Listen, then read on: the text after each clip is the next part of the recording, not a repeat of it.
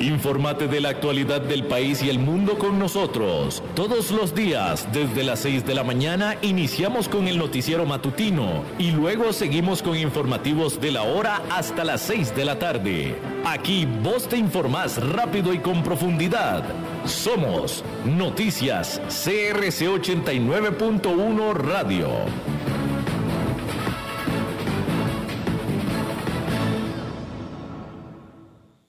Disfruta de tu verano con las nuevas limonadas con vitaminas de Tropical. Podrás ayudar a tu sistema inmune con la ayuda de las vitaminas C, E y Zinc. Y por supuesto, todos los beneficios naturales de una limonada. Abrí, disfruta y cuídate. Nuevas limonadas con vitaminas de Tropical, una deliciosa forma de refrescarte. Noticias CRC 89.1 Radio.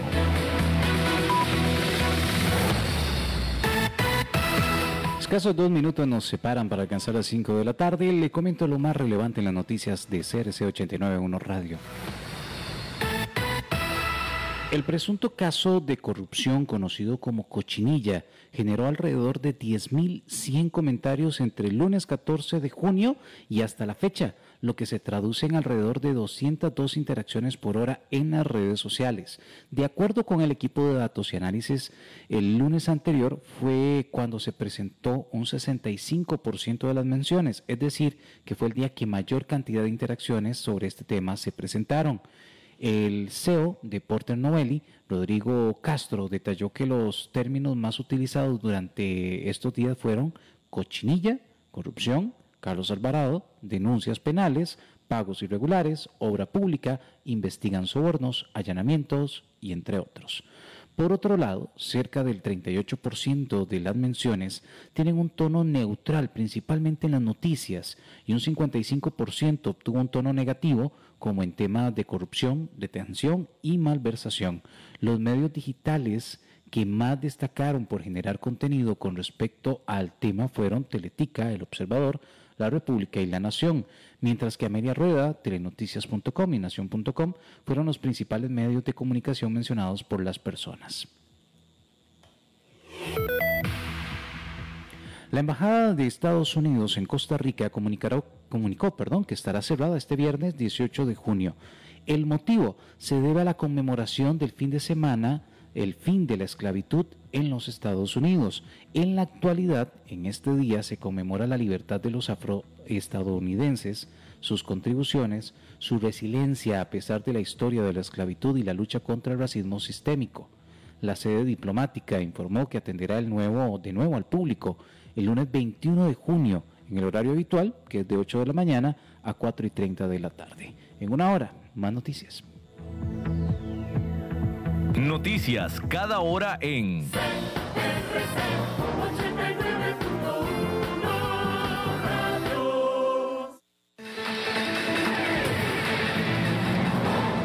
Más noticias en nuestra web, crc891.com. Seguimos en Facebook, Instagram y Twitter como CRC891 Radio y en Telegram como Noticias CRC. Más noticias cada hora.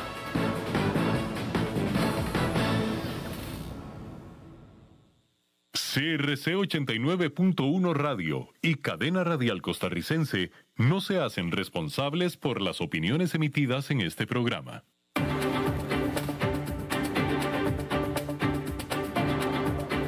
Inicia a las 5 con Alberto Padilla un programa diseñado con el objetivo de llevarte diariamente un tema de actualidad, acompañado siempre de reconocidos editorialistas, de lunes a viernes a las 5 de la tarde por CRC 89.1 Radio, a las 5 con Alberto Padilla.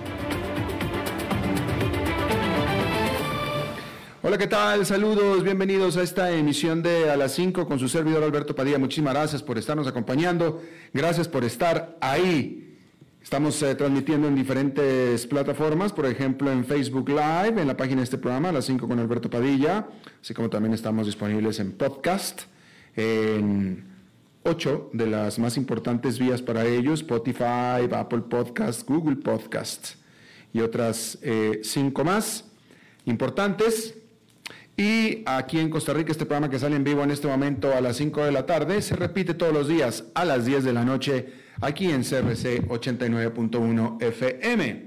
David Guerrero tratando de controlar los incontrolables, al otro lado de los cristales, y la producción general de este programa a cargo de la señora Lisbeth Ulet. Vamos a comenzar hablando de que, decir que lo que dijo el miércoles el presidente de la Reserva Federal, Jerome Powell, en tono serio, puede que no haya sonido, sonado trascendental, pero sí lo es. El Banco Central de Estados Unidos ahora espera aumentar las tasas de interés durante el 2023 a medida que la economía pospandémica toma fuerza y la inflación aumente. El problema es que el 2023 es antes de lo que había indicado que haría apenas en marzo, cuando la Fed predijo que las tasas se mantendrían cerca del 0% durante al menos los próximos dos años. Y los funcionarios del banco están comenzando a discutir cuándo revertir el enorme programa de estímulo de la Fed que ha estado comprando 120 mil millones de dólares mensuales en valores para mantener bajos los costos de los créditos. El cambio de lenguaje inesperado se sintió de inmediato en todos los mercados que han estado de fiesta ya por más de un año por las medidas de estímulo de la era de la crisis pandémica. Tras el anuncio el miércoles, el Dow Jones, el SP500 y el Nasdaq Composite cayeron entre 1 y 1,2%. El mercado de bonos también experimentó una liquidación con el rendimiento de los bonos del Tesoro estadounidense a cinco años que se mueven en dirección opuesta al precio, subiendo alrededor del 0,1%. Los rendimientos reales, que se refieren a lo que pagan a los prestatarios cuando se tienen en cuenta la inflación, registraron un aumento aún mayor.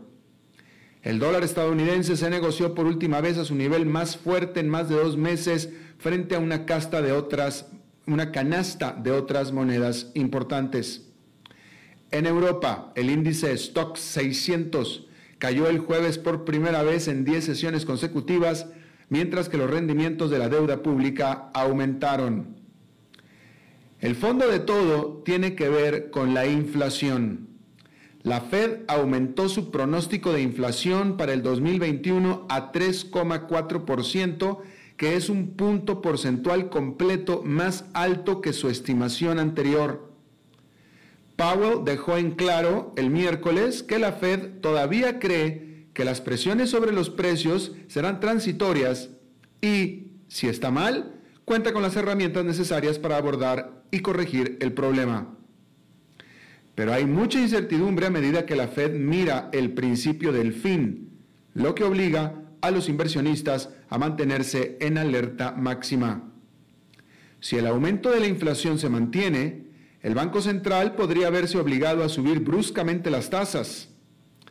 Powell se curó en salud diciendo que no descartamos de ninguna manera la posibilidad de que pueda resultar que la inflación se prolongue más de lo esperado.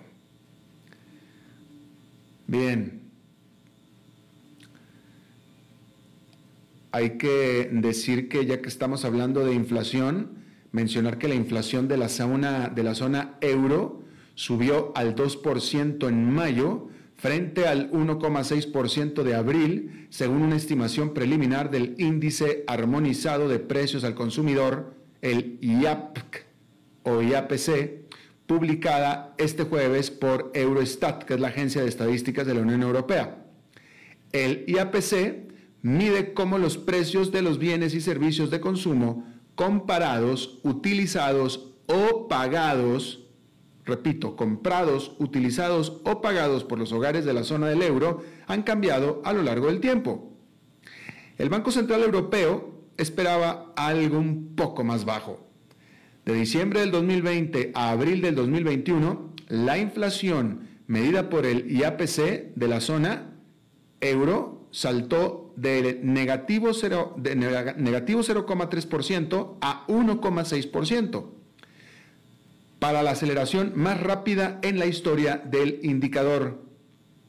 Esto se debió principalmente a los precios más altos de la energía, así como a factores especiales como el fin de la reducción temporal del impuesto al valor agregado de Alemania, que es la economía más grande del grupo.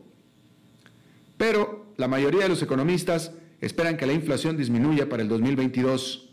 Esto significa entonces que el BCE debería poder cumplir con su tarea principal, que es mantener a los precios estables, manteniendo la tasa de inflación anual medida por el IAPC por debajo del 2% a mediano plazo.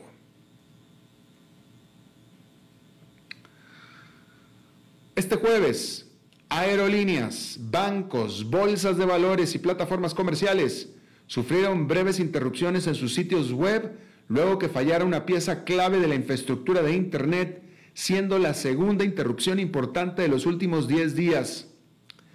La aerolínea Virgin Australia dijo en un comunicado que había ya resuelto una interrupción de su tecnología de la información causada por una falla en Akamai Technologies, que es una red global de entrega de contenido.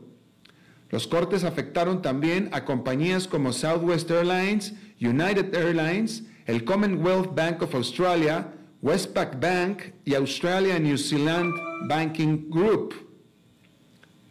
El sitio web de la Bolsa de Valores de Hong Kong también estuvo brevemente fuera de línea. Estas interrupciones se producen poco más de una semana después de que innumerables sitios web y aplicaciones de todo el mundo cayeron durante aproximadamente una hora cuando Fastly, otra importante red de distribución de contenido, sufrió una falla generalizada. El nombre de la empresa es Fastly. Fastly es una palabra en inglés que evoca, que parece, se, escribe igual que decir en español rápidamente. Bueno, pues rápidamente, que se llama la empresa Fastly, tuvo una importante este, falla generalizada. O sea que no fue ni rápidamente ni nada, simplemente no fue. Los sistemas de entrega de contenido mejoran los tiempos de carga de los sitios web al almacenar contenido y otros aspectos de sitios web y aplicaciones en servidores que están físicamente más cerca de los usuarios.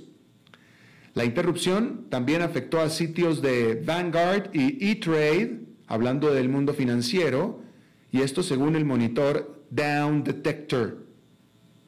Definitivamente un recordatorio importante de que los mercados globales siguen siendo vulnerables a las turbulencias tecnológicas. ¿Eres tú un adolescente? ¿Eres tú un adolescente que vive en Estados Unidos? ¿Eres tú un adolescente que vive en Estados Unidos y quiere trabajar? Bueno, pues los trabajadores adolescentes tienen una gran demanda este verano en Estados Unidos, especialmente en los negocios cercanos a sus propias casas. Pizzerías, cafeterías, etc. Los trabajadores adolescentes se vieron muy afectados por los despidos relacionados con la pandemia. En mayo del 2020, su tasa de desempleo nacional explotó al 30% según datos federales de empleo. Pero para este mes de mayo, esta tasa, que estaba en 30% en mayo, este mayo se había desplomado a 9,6%, que es un nivel no visto desde principios de la década de los 50, según la Oficina de Estadísticas Laborales y datos de la Reserva Federal de San Luis. Una razón es que los adolescentes ahora se están beneficiando del momento difícil que atraviesan muchas pequeñas empresas para tratar de dotar de personal adecuado a sus operaciones a medida que se levantan las restricciones pandémicas. Y es que muchos adultos no pueden volver al trabajo todavía debido a varias razones, desde temores eh, de salud hasta tener que estar cuidando a sus niños en casa porque las guarderías y las escuelas están cerradas. Algunos pueden haber también decidido dejar su industria o simplemente optar no trabajar o trabajar para una cadena más grande que usualmente pagan mejor. Y unos definitivamente están esperando hasta que expire la ayuda extra federal por 300 dólares semanales a los desempleados, con lo que pueden vivir bastante cómodamente.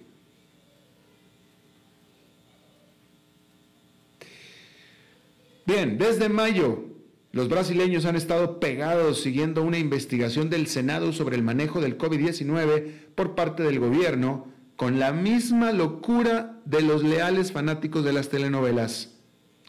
Todos los días ven por televisión a científicos y políticos testificar, convirtiéndose en personajes favoritos con su propia base de fanáticos. El principal objetivo de la investigación es el presidente Jair Bolsonaro, cuyo desastroso manejo de la pandemia contribuyó a casi medio millón de muertes.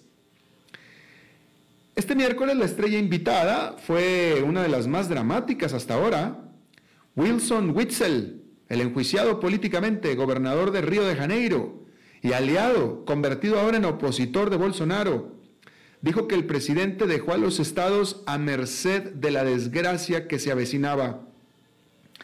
También confirmó las afirmaciones de que el plan de gobierno para la pandemia era pasivo, es decir, esperar la inmunidad de rebaño. Otros ya se habían quejado de su promoción de la hidroxicloroquina, que es un medicamento que en realidad es ineficaz contra el COVID-19. Es poco probable que la investigación dé lugar a un juicio político, pero el apoyo a Bolsonaro se ha reducido a menos del 30% según encuestas recientes. El final de temporada podría llegar en el 2022 cuando Bolsonaro busque su reelección.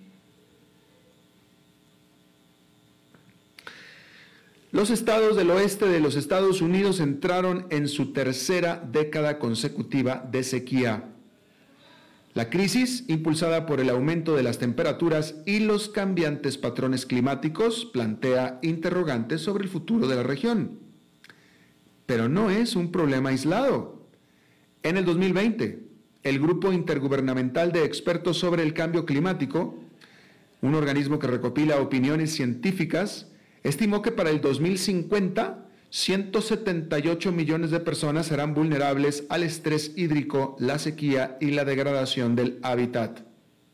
Incluso esto depende de que las temperaturas globales aumenten en no más de 1,5 de 1,5 grados centígrados por encima de los niveles preindustriales, lo cual desde ya se ve poco probable. Vastas extensiones de tierra ya están convirtiéndose en desiertos debido a la mala gestión de la tierra y al cambio climático. Asia y África corren mayor riesgo. La sequía, agravada por la pobreza y la mala gobernanza, ha provocado crisis de hambre en Somalia y Madagascar. Este último está al borde de la hambruna. Taiwán sufre su escasez de agua más grave en décadas parte de la India han sufrido recientemente años consecutivos de sequía. Un reporte separado de la NASA reveló que con el calor atrapado por los gases de efecto invernadero, también atrapados están los ciudadanos de las zonas más afectadas, en donde el fenómeno es hoy el doble de lo que era en el 2005, según nuevos datos satelitales de la propia NASA y la Administración Nacional Oceánica y Atmosférica, la famosa NOAA.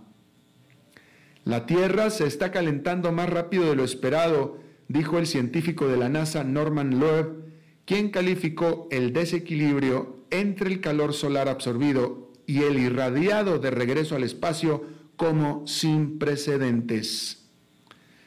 De tal manera que un planeta caliente y sediento solo hará que millones más sufran.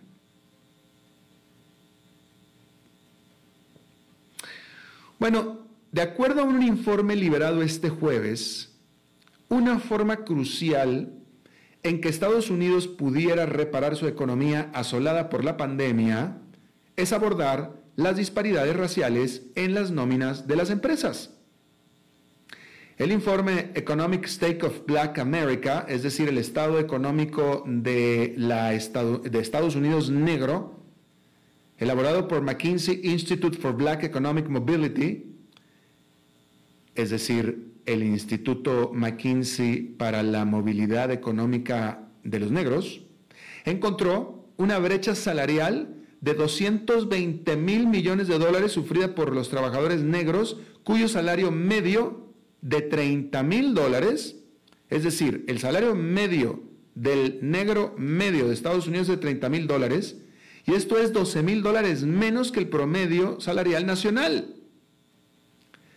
Parte de la razón es que los negros están subrepresentados en los campos mejor pagados o de mayores ingresos, como la medicina, el derecho, la tecnología de alto nivel. Por otro lado, dice el informe, lograr la paridad podría aumentar los ingresos en un 30% y fomentar 615 mil nuevos lugares de trabajo, o sea, empresas propiedad de negros precisamente. Bueno, déjeme informarle que en Hong Kong la policía arrestó al editor en jefe, al publicista y a otros tres ejecutivos del el medio de comunicación Apple Daily, que es este medio eh, pro-democrático y por tanto crítico del gobierno de, Chile, de, de China, eh, este Apple Daily se publica en chino y la policía dice que decenas de artículos del Apple Daily rompen la nueva ley de seguridad de Hong Kong y por tanto entonces arremetieron contra sus principales ejecutivos. De hecho, la sala de redacción del Apple Daily está tomada por la policía como una área criminal bajo investigación.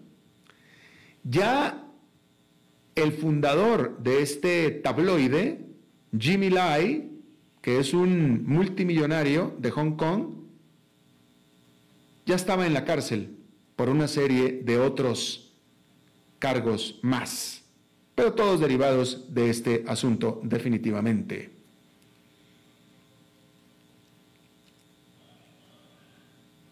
Fíjese esto.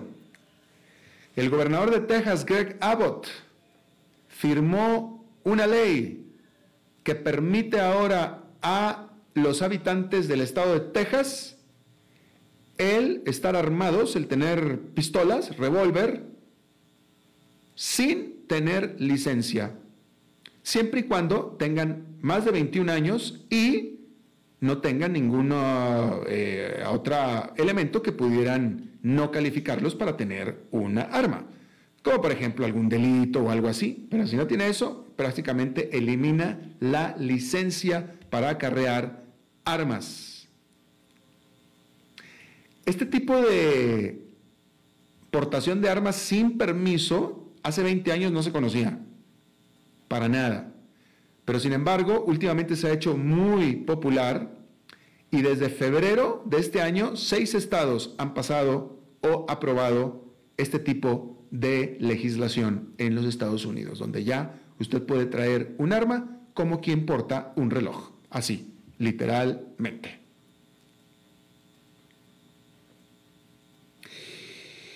Bueno, el Departamento de Justicia de los Estados Unidos metió una demanda antimonopólica para impedir la fusión de dos de las tres aseguradoras más grandes del mundo. Más que aseguradoras son eh, brokers de aseguradoras. AON o AON y Willis Towers Watson. El Departamento de Justicia argumenta que este acuerdo por 30 mil millones de dólares que se anunció el año pasado va a resultar en un aumento en los precios de los seguros que venden y impide o limita la innovación. Decir que el gobierno, el presidente, el presidente Joe Biden, había prometido desde campaña un reforzamiento de las leyes de competencia de los Estados Unidos y esta es definitivamente el primer caso anticompetitivo de su presidencia. Bueno, China lanzó al espacio a tres astronautas, los lanzó a la órbita hacia su nueva eh, estación espacial, porque China tiene ya una estación espacial y ya mandó a tres astronautas. La estación espacial se llama el Tiane y el cohete que lanzó es el Shenzhou 12. Eh, el comandante de la misión, China, el comandante chino, dijo que el programa espacial chino había cristalizado el sueño chino de mil años de volar hacia el espacio. Y también añadió que se trata de un capítulo heroico en la historia del el Partido Comunista Chino, el cual está celebrando su primer siglo de vida ahora el primero de julio. Bastante políticas las declaraciones del comandante espacial, pero bueno, así es como tenía que ser. Bueno, déjeme informarle que el presidente Joe Biden,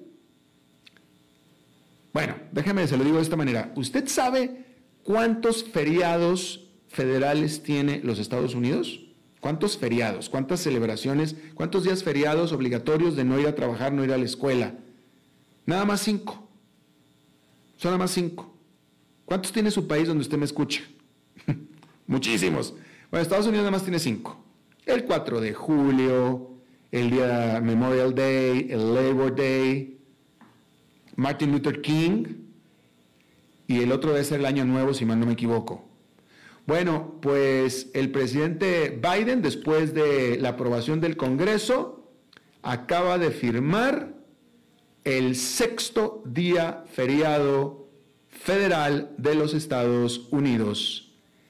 Y tiene un nombre muy particular que es Juneteenth. Eh, es una combinación entre junio, June, y 19, Tint. Juneteenth. En español no tiene sentido, eh, pero, pero bueno. El Juneteenth es para conmemorar básicamente la liberación de los esclavos de los Estados Unidos. Y esto fue específicamente porque el 19 de junio de 1865, dos años completos después de que Abraham Lincoln declarara la proclamación de la libertad de los esclavos, fue cuando un grupo de esclavos negros en Galveston, Texas, se enteraron de que ya eran libres el 19 de junio. Ya muchas comunidades observaban, de alguna manera, celebraban el 19 de junio, pero ahora sí ya eh, es feriado federal y se celebra el 19 de junio y se va a celebrar en teoría este 19 de junio. La particularidad es que, hasta donde puedo entender, bueno, esto, esto así es, el 19 de junio este año es el sábado, por tanto entonces los pocos que hubieran trabajado en sábado, en teoría ya no trabajarán, pero de todos modos, pues es un día feriado, ¿no? El último feriado que se había autorizado en Estados Unidos eh, fue en 1983 con el día de Martin Luther King, que se estableció en 1983. Esa fue la última vez que se estableció un feriado en los Estados Unidos. Y bueno, los estadounidenses o los que trabajan en Estados Unidos o para empresas en Estados Unidos ya tienen un día feriado más al año, el sexto. Allá en Nueva York, esta fue una jornada mixta porque el índice industrial Dow Jones perdió 0,62%, el Nasdaq Composite ganó 0,87% y el Standard Poor's 500 con una marginal caída de 0,04%. Vamos a hacer una pausa y regresamos con nuestra entrevista de hoy.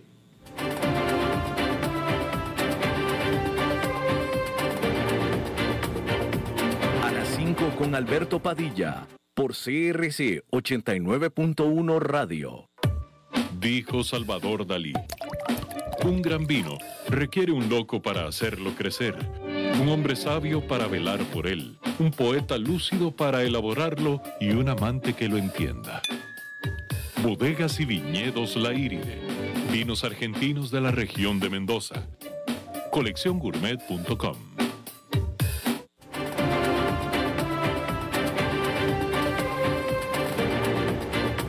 Seguimos escuchando a las 5 con Alberto Padilla. Bueno, muchísimas gracias por seguir con nosotros. Em, la economía de Costa Rica, este, o Costa Rica, tiene, la economía de Costa Rica tiene profundos problemas, ¿no? Tiene problemas muy, muy severos. Las finanzas del Estado tico eh, son las peores de América Latina solamente después de las de Venezuela y de Argentina. ¿Sí? Eh, Argentina en un estado de crisis, Venezuela es otra galaxia, pero eh, Argentina en un estado de crisis y las finanzas del Estado de Costa Rica a punto de, ¿no? Y eso tiene problemas significativos también para toda la economía, que si usted nos ha seguido, pues aquí nosotros puntualmente los hemos estado eh, anotando, ¿no? Sin embargo, la economía de Costa Rica tiene elementos mucho, mucho, muy positivos, hay que decirlo. Es eh, una economía sumamente exportadora, es de hecho la economía más diversificada en su planta de exportación de toda América Latina, la más diversificada, la economía. Es la que eh, su, base es mucho más diversificada, incluso más que la de México. México es el país que más exporta en cantidad bruta, pero la economía de México no es tan diversificada en su exportación como la de Costa Rica, por ejemplo, ¿no? Y están las zonas francas. Y bueno, y hay muchas cosas en las que Costa Rica no es competitiva por razones propias del dinamismo de la economía, otras por lastres que arrastra, pero por ejemplo, aquí en Costa Rica pues ya no es competitivo, por ejemplo, una, textil, plantas textileras, por ejemplo, pues no, ya no. Pero es sumamente competitiva para, cosas que son muy importantes, muy importantes, que son para labores del conocimiento, ¿no? Eh, eh, tal vez, y, eso, y eso, es, eso, eso, es, eso es algo que ningún otro país, diría yo, en América Latina, tiene esta capacidad de aprovechar la, el cerebro, las ideas, el pensamiento de sus ciudadanos tipo como lo hace Silicon Valley, por ejemplo, ¿no? No es un fenómeno que se repita mucho en América Latina, se lo voy a decir, pero en Costa Rica sí. Eh, no necesariamente en la ultra alta tecnología como la de Silicon Valley, pero sí en nichos muy, muy interesantes de servicios, tercerización, etcétera, aparte también de mano de obra muy sofisticada, también tecnológica, etcétera, ¿no? Bueno, todo esto me trae a la presencia en este país de, centros de tercerización, centros de servicios de grandes corporaciones multinacionales que operan, y lo vamos a ver de manera bastante exitosa aquí. Eso me trae a hablar con Francisco Camargo, Chico Camargo, él es líder del Centro de Servicios Compartidos de City, que tiene aquí en este City a nivel mundial y tiene aquí en Costa Rica miles de empleados dando servicios a City de todo el mundo. Francisco, muchísimas gracias por estar con nosotros. Gracias, Alberto. Mucho gusto, un honor. Gracias. Tú estás en Costa Rica, pero tú no eres costarricense, ¿verdad? Yo soy brasileño y hoy vamos a hablar en portugués un poco, eh, ¿verdad? Excelente, vamos a hablar en portugués. ¿Cuánto tiempo llevas trabajando en Costa Rica, Francisco? En Costa Rica, yo estoy volviendo ahora. Yo, tengo con la compañía 35 años y mi primer estado en Costa Rica, yo llegué en 2008. Ah, y para empezar el centro de servicios en Costa Rica para City que era uma ideia chiquitita, e eu creio, Alberto, tu, tu tocou num ponto muito importante, verdade? Nós outros em City fizemos uma análise em vários centros, em várias lo locations. É, a, miramos México, Águas Calientes, a, miramos, miramos a,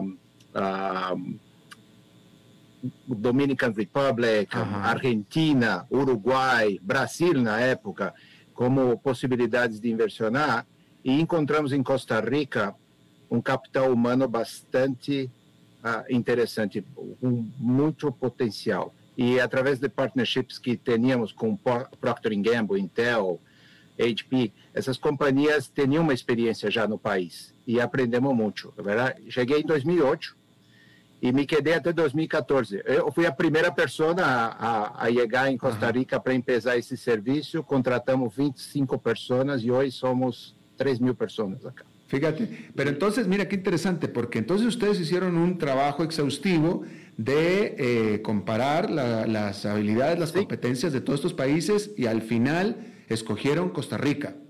Costa Rica, eh, y, mucho pela distancia geográfica con Estados Unidos, o tema do time zone, verdade também, e idiomas, verdade, e também o conhecimento de algum de algumas áreas que para nós outros era muito interessante no momento. O nível de contabilidade, o nível de conhecimentos de implementação de ERP, sistemas de, de, de suporte financeiros. E esse foi o que atraiu nós outros no primeiro momento. E passado, passado uns anos, definitivamente a gente se moveu de categoria, que é um tema que, que tu falou na sua introdução, que é o transformar essa área, o, o que era um processo operacional no primeiro momento, uhum. a um trabalho de conhecimento, um trabalho de valor agregado para o business. É, hay cosas bastante interesantes que son hechas acá en Costa Rica. O, sea que tú estás diciendo que eh, lo que estás diciendo es que en estos 12 años que lleva este centro operando aquí en Costa Rica, se ha especializado más en sus labores. Mais, exatamente. Então, por exemplo, nós empezamos muito chiquitito com o que nós chamamos de record to report, que são processos tradicionais de finanças, por exemplo, compras, uh, contas a pagar, e, e, passamos por um valor muito mais agregado, ou contabilidade, verdade, contabilidade básica, por exemplo, centro de análises. Nós outros não, não somente hacemos análises para quase todos os business de City, mas também provemos insights. Ou seja, há, há um, uma evolução no modelo. Uhum. Eu analiso e com a análise que eu hago, eu provei insights para o management, senior management de City para tomar decisão, verdade? Tecnologia, ah, processos de recursos humanos, liderazgo em, em, implementação de sistemas sofisticados. Então, se há tema de auditoria, controles. Então, se, o, o material humano que, que encontramos em Costa Rica foi muito bueno para se desenvolver. Então, em partnership com com as universidades, partnership com, com, ah, ah, háblame, háblame, nos chico, levó mucho, ¿no? Chico, a, a, mejorar el proceso. Háblame, háblame de eso, chico, que me interesa mucho sobre estos partnerships con las universidades. ¿Qué, qué tipo, cómo funciona estos partnerships con estas universidades? O, o ciclo, o ciclo empezó 13 anos atrás, uh -huh. por exemplo, uh, associado com Cindy, por exemplo, Achievement em, em colégios técnicos, verdade? Escola técnica. Sim. Cotepecos, por exemplo, um exemplo bueno que me gusta muito, Cotepecos. Nós outros inversionamos em termos de idiomas, pagamos a, uma beca para os alunos, para através de programas de Cindy, para poder uh, desenvolver idiomas como português ou inglês. E a escola técnica entrava com conhecimento de contabilidade americana.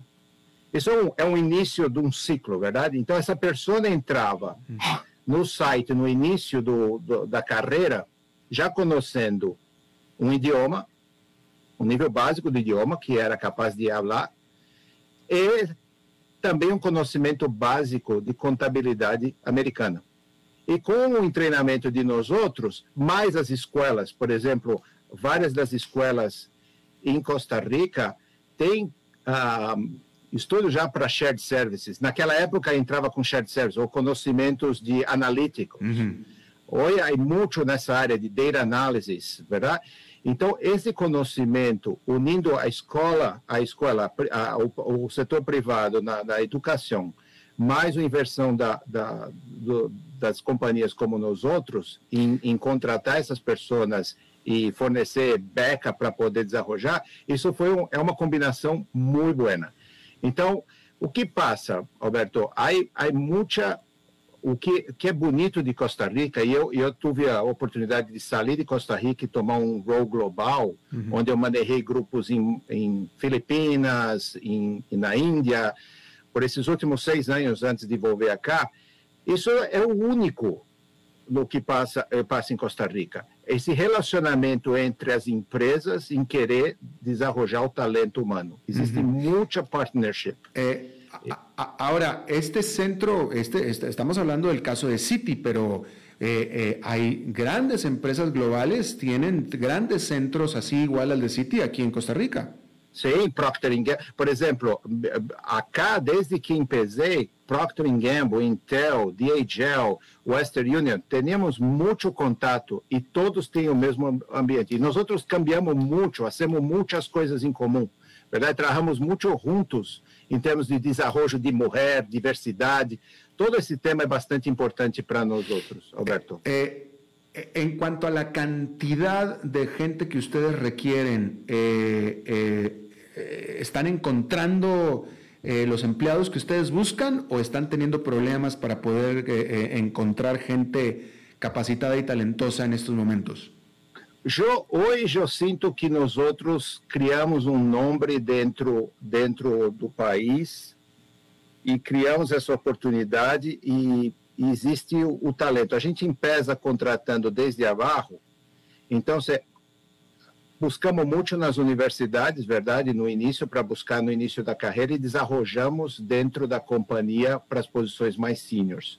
Agora, ah, não tenho dificuldade. Eu não sou, do, eu digo para ti, eu, não, eu nunca tive um problema de, de ter um, um retraso em entregar um trabalho para os meus partners globais, uhum. porque não encontro talento, verdade? Agora, sempre quando há novidade, isso é que está me traindo a Costa Rica, Alberto, eu quero já transformar. Qual é o future of work? Qual é, o, qual é a transformação que nós vamos ter? O, o uh, digitization, o trabalho, o trabalho de, de, de, transformação. O talento de Costa Rica é muito bom para transformação. Uhum. Então, acá há, há uma oportunidade muito de trazer mais trabalho nestas áreas, verdade? Claro. E então eu tô, estou buscando sempre uh, o novo.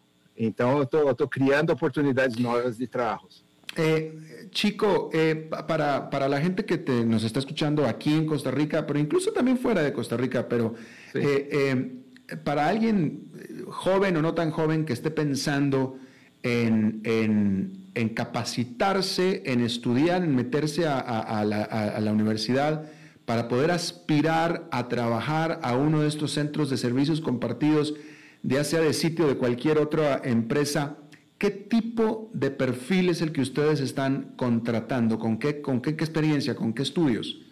Entonces, nosotros buscamos siempre contadores, uh, desarrolladores de tecnología, programadores, uh, data analysts. Data analyst é, é, o que eu mais busco hoje, hum. Roberto, porque um, o data se tornou um ativo mais importante para nós outros, como tu pode imaginar, no, hum. no tema de tecnologia e para um banco, data é, é, é, um, é um ativo essencial.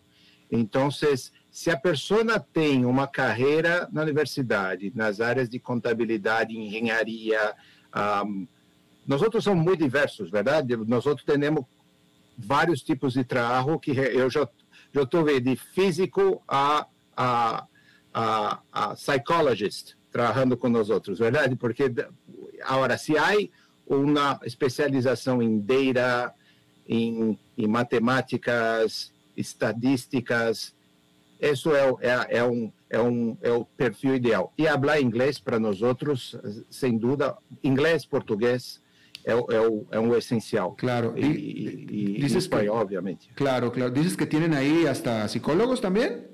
Sim, entendemos, porque nós suportamos HR um, para toda a América desde acá e temos gente que, que trabalhamos, porque a verdade, o, o employee engagement também para nós outros é muito importante. Então, o, o, todo essa, esse tema, esse tema de remote work, todo isso, well-being das pessoas é muito importante. Os psicólogos são importantes para nós outros é, também, para ajudar nós outros a melhorar a performance do time, verdade? Sí, interessante, muito bem. Oye, e por certo, eh, dijiste que são 3 mil ustedes, ¿no es cierto? Sí, estamos chegando a 3 mil, cerquita de 3 mil. E todos todavía desde casa? Uh, 96 97%, 98%. Temos 100 pessoas aí que que estão vindo, que trabalham diariamente, estão alternando. Agora, isso foi um o tema do Covid foi um aprendizado muito grande para nós outros. Claro. Foi um total success case, vamos dizer assim, Roberto, porque Aprendemos mucho con eso. Tan, tan suceso que, tan exitoso que a permanecer trabajando desde casa o se van a regresar todos la oficina? Por enquanto não há não há planos. Nós outros temos um view que é o seguinte, temos uma uma opinião que é o seguinte: uh, o future of work vai dar flexibilidade para os empregados, uma flexibilidade que talvez não teníamos anteriormente, verdade? Pré-Covid. Ou seja, não vai haver necessidade, um centro como o de nós outros, não vai haver necessidade que os empregados venham todos os dias à oficina. Uhum. Mas a ideia é trazer os empregados, que eles voltam pós-pandemia, é verdade, quando as coisas estiverem muito tranquilas em Costa Rica, que as pessoas venham para continuar a colaboração, para para criar um network mais forte hum. e também criar a cultura da companhia. Eu creio que isso é importante. É, é, Agora, os, não há planos de retorno nesse momento. Não há planos. ¿ah? Eh, como, como foi a experiência de produtividade? Como viram vocês o flujo do trabalho, a produtividade com toda a gente trabalhando desde casa?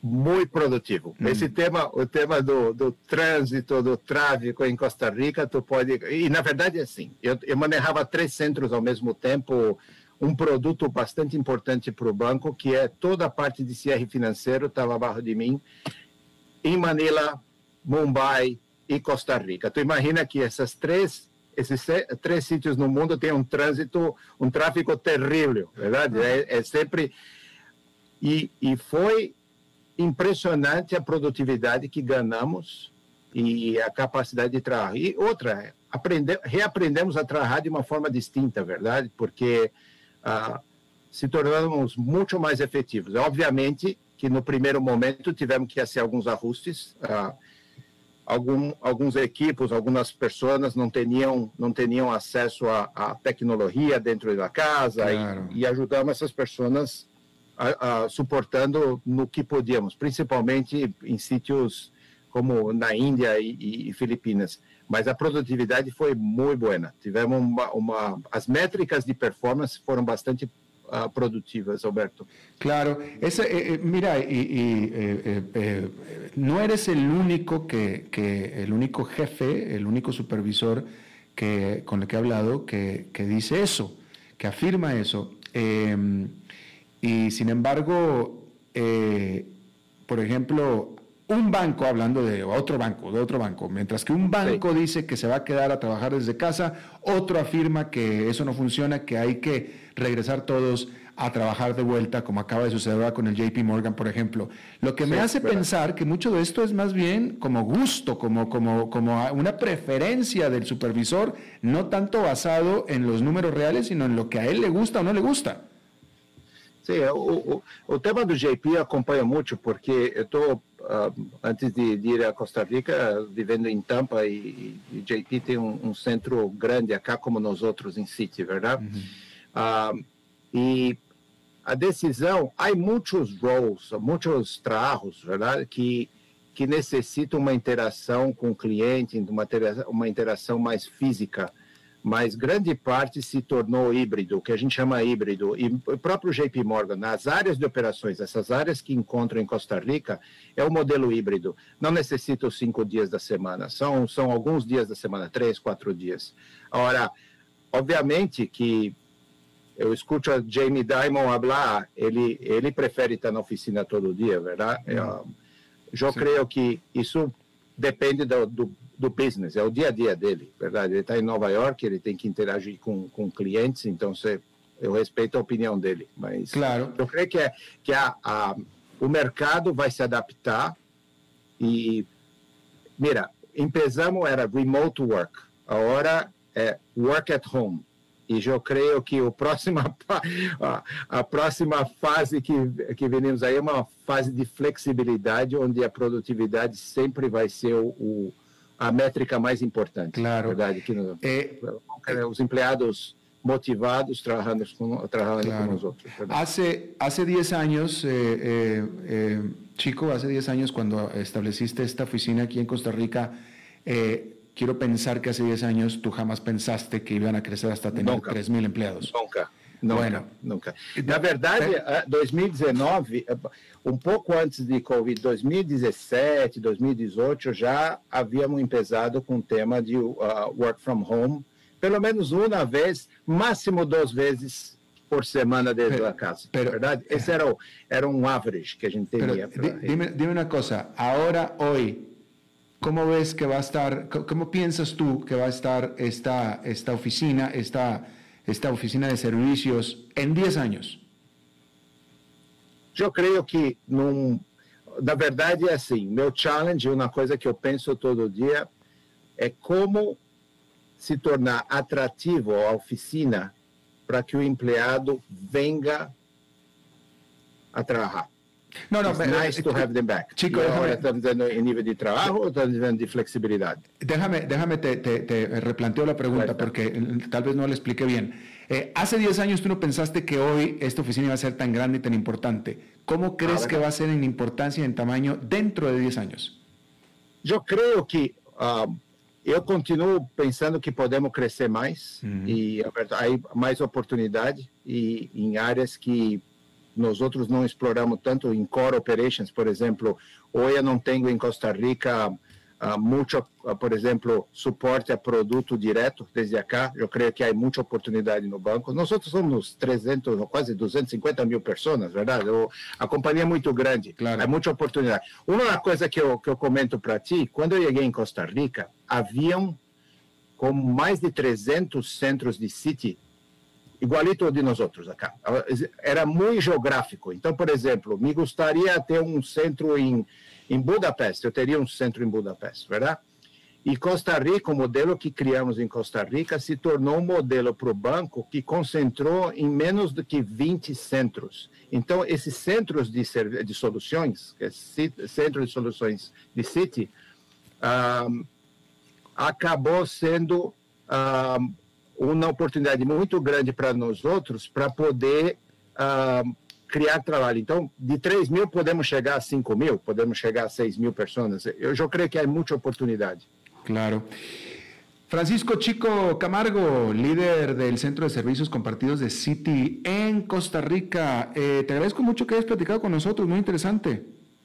Muchas gracias, Alberto, y un gusto hablar y conocer personalmente. Gracias. Igualmente, gracias. a ti. Pero mire, eh, eh, eh, es recurrente, recurrente, en, recurrente en Costa Rica, aquí en Costa Rica, porque no es la primera vez con la que, el primer entrevistado al que le he hecho esta pregunta, y, y siempre, en esta industria, siempre hemos llegado a la misma conclusión. En Costa Rica, el estudiante que sale de alguna carrera de estudios técnicos, ingeniería o a nivel técnico también, tiene trabajo garantizado. Y eso es una muy buena situación en la que estar. Lo malo es que no hay muchos estudiantes que salen así en Costa Rica, a pesar de que hay mucha oferta de educación. Pero eh, este es un país en el que sobran los choferes de taxis y de Uber titulados con título universitario, con alguna licenciatura, etcétera, y obviamente están haciendo lo que están haciendo porque no encuentran trabajo, y sin embargo hay una tremenda e impresionante demanda por personal calificado técnico y de ingeniería, que es un muy buen problema para tener, francamente. Bien, pero es consenso, ¿eh? eso lo hemos visto ya muchísimas veces. Eh, si usted está pensando en una ingeniería o cambiar hacia una ingeniería, está pensándolo bastante correctamente. Bien, vamos a cambiar de tema. Está ya con nosotros eh, nuestro colaborador de los jueves, el señor Dado, el señor Enfadado. ¿Cómo está, don Enfa? ¿Qué tal, Padilla? ¿Me oyes bien? Bastante bien, señor Dado. Adelante, por favor. Me da mucho gusto saludarlo. Saludos a tu audiencia. Muchas gracias a tu producción por siempre convocarme para estas rondas de los jueves, ¿no? Y hoy quiero hablar particularmente de algo que me ha llamado mucho la atención, aunque no me sorprendió, y tiene que ver con la primera gira internacional del señor presidente de Estados Unidos, Joe Biden, que bueno, en esta semana vimos que estuvo por Inglaterra con motivo de la cumbre del G7, y bueno, no soy el único que cree haber visto, digamos, el primer examen de Biden como presidente en el escenario internacional y un examen en el que, a mi juicio y el de otra gente que yo sigo, eh, no aprobó. Un examen que no aprobó, Digamos, no lo aprobó, no lo aprobó. Este, por un lado vimos como ¿Qué le, ¿qué le faltó, conferencia de prensa tambaleaba, tambaleaba y, finalmente vimos cómo eh, en su conferencia de prensa posterior al encuentro mano a mano que tuvo con Vladimir Putin, el presidente de Rusia, eh, reveló algo que, bueno, nos sorprendió a todos los que de buena fe e ingenuamente esperábamos que el presidente de Estados Unidos, país en donde vivo yo, lo recuerdo, eh, no tuviera esa, esa declaración. Básicamente Biden dijo que él le expresó a Putin que hay 16 puntos críticos de la infraestructura de Estados Unidos y se las mencionó, que son las vulnerables a ciberataques que teóricamente vienen desde Rusia. Mucha gente sospecha que los últimos ciberataques a la infraestructura de Estados Unidos en el último mes, mes y medio, vinieron desde Rusia.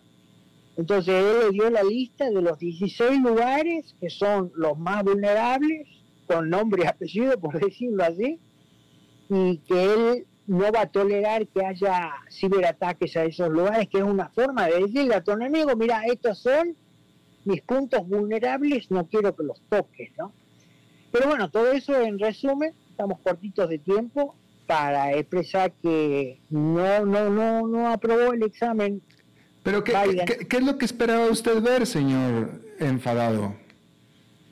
Yo esperaba ver a alguien con más pelotas, digamos, o sea, líder de los Estados Unidos. Pero, pero, o sea, usted, déjeme, déjeme, déjeme, Alguien que no esté tambaleando eh, al hablar, no se esté ayudando con tarjetas, no esté siendo cuidado, como dijo el reportero de CNN que lo acompañó en la gira, eh, el mismo reportero de la cadena CNN, que es una de las que más cuida, entre comillas, al presidente Biden para que no quede mal, él reveló que es la primera vez que él ve a un presidente que está tan protegido, entre comillas, por su staff, su personal, para que no quede a solas, digamos, con un periodista que le pueda hacer eh, preguntas incómodas y que él no sepa responder, porque bueno, la lucidez o la claridad mental no parecen ser sus fuertes, ¿no?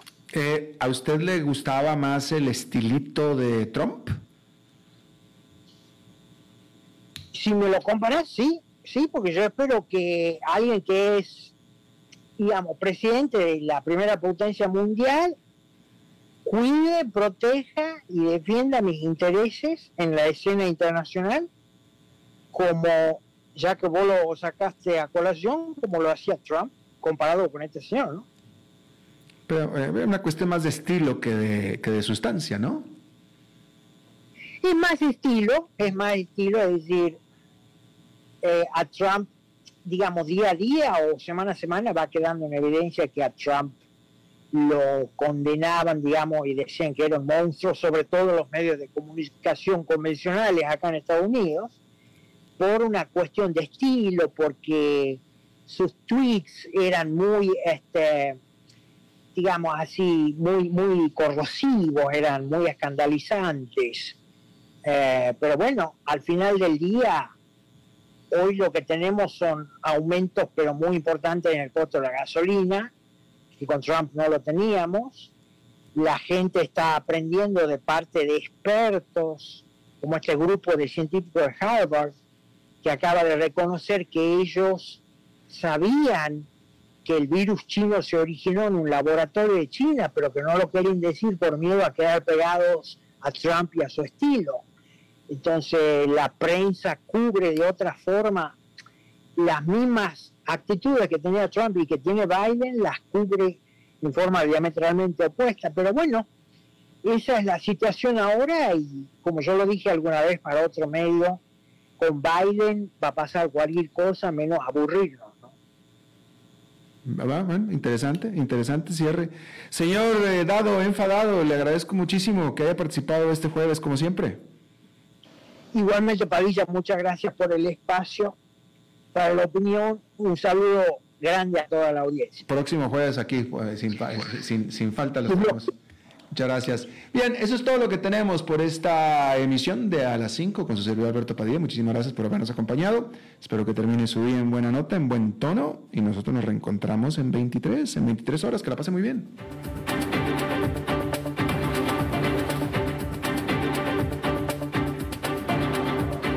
Concluye A las 5 con Alberto Padilla. Un programa diseñado con el objetivo de llevarte diariamente un tema de actualidad, acompañado siempre de reconocidos editorialistas, de lunes a viernes a las 5 de la tarde por CRC 89.1 Radio, a las 5 con Alberto Padilla.